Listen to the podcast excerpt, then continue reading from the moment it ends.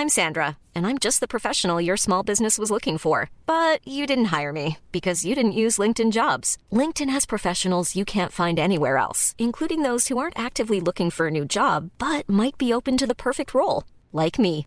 In a given month, over 70% of LinkedIn users don't visit other leading job sites. So if you're not looking on LinkedIn, you'll miss out on great candidates like Sandra. Start hiring professionals like a professional. Post your free job on linkedin.com/people today.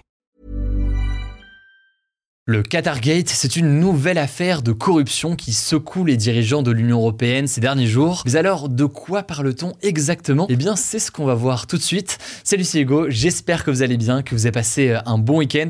Nouvelle semaine ensemble, on est parti pour une nouvelle plongée dans l'actualité en une dizaine de minutes. Alors, cette affaire pourrait être l'un des scandales de corruption les plus importants de l'histoire de l'Union européenne. Les médias le nomment déjà le Qatargate. Il mélange liasse de billets et corruption de députés mais alors, de quoi parle-t-on exactement? En fait, vendredi, la police belge a procédé à l'interpellation de six personnes qui travaillent au sein du Parlement européen. Et parmi ces six personnes qui ont été interpellées, on retrouve la vice-présidente du Parlement européen, une femme politique grecque du nom d'Eva Kaili, une femme généralement euh, classée à gauche de l'échiquier euh, politique et qui a été arrêtée avec son compagnon. Ces interpellations interviennent dans le cadre d'une enquête sur des soupçons de corruption, une enquête qui a démarré donc en juillet et qui s'est poursuivie en totale discrétion ces derniers mois. En fait, la justice belge soupçonne une organisation criminelle de s'être infiltrée au cœur du Parlement européen. Le Parlement européen étant donc l'une des trois principales institutions de l'Union européenne, qui est elle chargée de voter les lois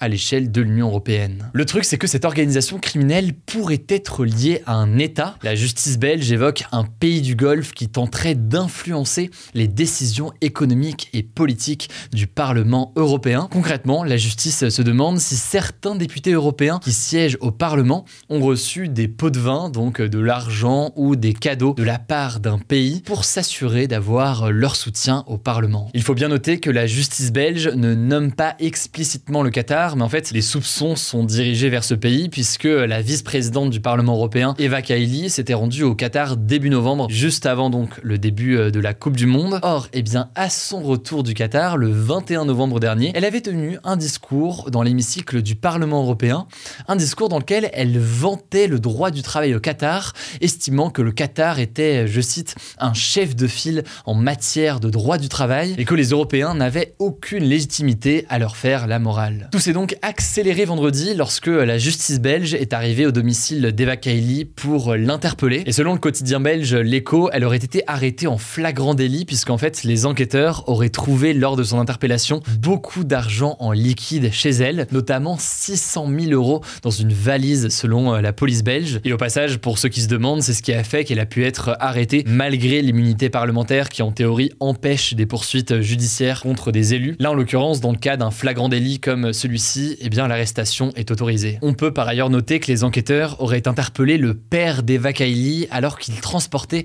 une mallette elle aussi remplie de billets. La police les soupçonne en fait d'avoir été informés de cette opération police qui allait arriver et donc d'avoir tenté de cacher cet argent avant l'arrivée euh, des enquêteurs. Alors Eva Kaili a été placée en détention ce dimanche avec trois autres personnes et deux autres personnes qui avaient été arrêtées ont-elles été euh, libérées. Mais alors que va-t-il se passer euh, dans les prochains jours et quelles pourraient être les conséquences de cette affaire potentielle de corruption? Bon, ce qu'il faut comprendre, c'est que l'enquête n'est qu'au début puisque la justice belge doit creuser tout ça, savoir exactement ce qu'il en est de cette organisation criminelle, de ses liens potentiels avec un État du Golfe, vraisemblablement le Qatar, mais tout ça reste évidemment à confirmer je le disais, dans tous les cas, c'est une affaire qui pourra avoir des conséquences très très importantes dans les prochains jours. Par ailleurs, eh bien là, on a parlé surtout euh, d'Eva Kaili, mais l'enquête va se poursuivre et il pourrait y avoir d'autres personnes impliquées. D'ailleurs, depuis ces révélations, plusieurs députés européens s'interrogent sur le comportement des uns et des autres. Par exemple, les députés sociodémocrates, qui est donc euh, le groupe politique au Parlement de gauche ou de centre-gauche dont fait partie euh, Eva Kaili,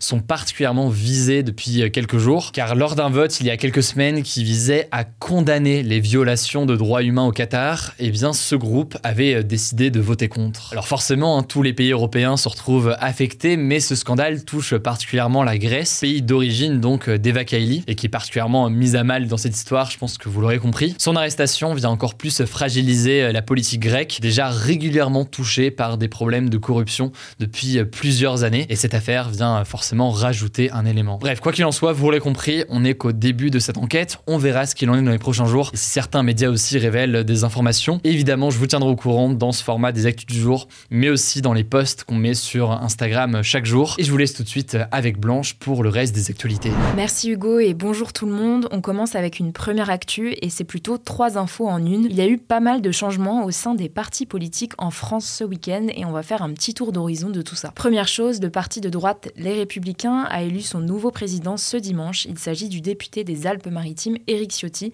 57 ans, qui a été élu avec 53,7% des voix face au sénateur Bruno Retailleau. Éric Ciotti est connu au sein du parti pour avoir des positions assez fermes sur la sécurité et l'immigration, à tel point qu'il avait déclaré préférer soutenir Éric Zemmour plutôt qu'Emmanuel Macron lors de la présidentielle. La deuxième élection, c'est celle du nouveau dirigeant du parti de gauche Europe Écologie Les Verts, et il s'agit en l'occurrence d'une nouvelle dirigeante, Marie Tondelier, 36 ans, une élue du nord de la France qui a été élue ce samedi avec 90,8% des voix. Elle succède donc à Julien Bayou et a déclaré vouloir refonder ce parti divisé en défendant, je cite, l'écologie populaire et le collectif. Troisième élection, c'est plutôt une nomination et cette fois-ci c'est au sein du mouvement de gauche La France Insoumise. Il s'agit de la nomination du député Manuel Bompard, le directeur des campagnes présidentielles de Jean-Luc Mélenchon, qui va prendre les rênes du mouvement. Et le moins que l'on puisse dire, c'est que sa nouvelle prise de fonction ne fait pas l'unanimité au sein du mouvement. Je vous la fais courte, mais estiment qu'il y a un noyau dur et que beaucoup ont été écartés sans être consultés sur cette nouvelle direction. Au passage, ce n'est pas un changement de dirigeant, mais il y a aussi pas mal d'évolutions au sein du nouveau parti anticapitaliste, le NPA, qui est le parti de Philippe Poutou, qui était candidat à la présidentielle. Eh bien, le parti s'est scindé en deux. En gros, on a d'un côté une branche dont font partie Philippe Poutou et Olivier Besancenot, qui lui aussi s'était présenté à la présidentielle il y a quelques années. Et c'est une branche qui opte pour une gauche radicale qui peut travailler avec la France insoumise. De l'autre, par contre, on a une branche encore plus radicale qui ne souhaite travailler qu'avec le parti Lutte ouvrière. Deuxième actu rapidement, YouTube a décidé de démonétiser les vidéos de Norman qui est accusé de corruption de mineurs et de viol par six jeunes femmes. Concrètement, ça veut dire qu'il ne gagnera plus de revenus publicitaires sur les vidéos de sa chaîne. A noter qu'un porte-parole de YouTube avait également déclaré au site d'investigation Mediapart que la plateforme réfléchissait à d'autres sanctions, comme le fait que l'algorithme de YouTube ne recommande plus ses vidéos. Troisième actu, en Iran, un deuxième homme impliqué dans les manifestations contre le pouvoir qui ont lieu dans le pays depuis trois mois a été exécuté ce lundi. Il s'appelait Majid Reza Ranavar, il avait 23 ans et il a été condamné à mort le 29 novembre dernier pour l'assassinat de deux agents de sécurité et pour avoir blessé quatre autres personnes selon la justice. Au total, plus de 2000 personnes ont été accusées par la justice d'avoir créé des émeutes lors de leur participation à ces manifestations selon les chiffres officiels de l'Iran et 10 autres personnes ont été condamnées à mort. Selon l'ONG de défense des droits humains Iron Human Rights, la réponse des pays occidentaux doit être, je cite, plus forte que jamais pour empêcher d'autres exécutions. D'autres organisations évoquent même une possible rupture des relations diplomatiques avec l'Iran. On vous tiendra au courant de ce qui est décidé. Quatrième actu, toujours à l'étranger, au Pérou, la nouvelle présidente, Dina Boluarte, a annoncé vouloir avancer de deux ans les élections,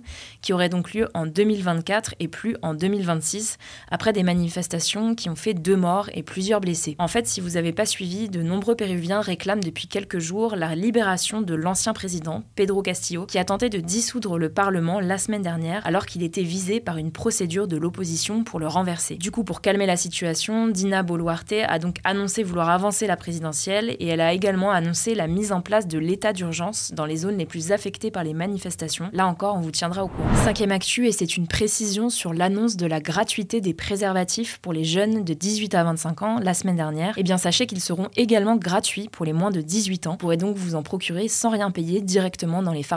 L'autre annonce que je voulais vous partager, c'est que le dépistage de toutes les infections sexuellement transmissibles sera également gratuit sans ordonnance pour tous les moins de 26 ans. Jusqu'ici, en fait, le dépistage gratuit était seulement réservé au VIH, donc le virus responsable du sida. Là, il va donc être élargi à toutes les autres infections, comme par exemple la chlamydia, la gonococcie ou encore la syphilis. Enfin, sixième et dernière actu, la capsule spatiale Orion de la NASA a fait son retour sur Terre ce dimanche en fin d'après-midi dans l'océan Pacifique, après 25 jours passés dans l'espace. Pour ceux qui n'auraient n'auraient suivi, en fait, la capsule Orion, c'est un vaisseau qui est normalement censé accueillir des astronautes à son bord, sauf que là, elle a fait le voyage seule, enfin avec des mannequins, pour faire un premier test. Le but de cette mission, qu'on appelle la mission Artemis, c'est de transporter des astronautes autour de la Lune d'ici 2024, avant de s'y poser en 2025. Du moins, c'est ce qu'espère la NASA, donc l'agence spatiale américaine. Bref, cette mission est donc un succès. Au total, le vaisseau a parcouru plus de 2,2 millions de kilomètres dans l'espace depuis son décollage le 16 novembre et s'est aventuré à plus de 432 000 km de la Terre, un record pour un vaisseau habitable. Voilà, c'est la fin de ce résumé de l'actualité du jour. Évidemment, pensez à vous abonner pour ne pas rater le suivant, quelle que soit d'ailleurs l'application que vous utilisez pour m'écouter. Rendez-vous aussi sur YouTube ou encore sur Instagram pour d'autres contenus d'actualité exclusifs. Vous le savez, le nom des comptes, c'est Hugo Décrypte. Écoutez, je crois que j'ai tout dit. Prenez soin de vous et on se dit à très vite. Hi, I'm Daniel, founder of Pretty Litter. Cats and cat owners deserve better than any old-fashioned litter. That's why I teamed up with scientists and veterinarians to create Pretty Litter. Its innovative crystal formula has superior odor control and weighs up to 80% less than clay litter. Pretty Litter even monitors health by changing colors to help detect early signs of potential illness. It's the world's smartest kitty litter. Go to prettylitter.com and use code ACAST for 20% off your first order and a free cat toy. Terms and conditions apply. See site for details.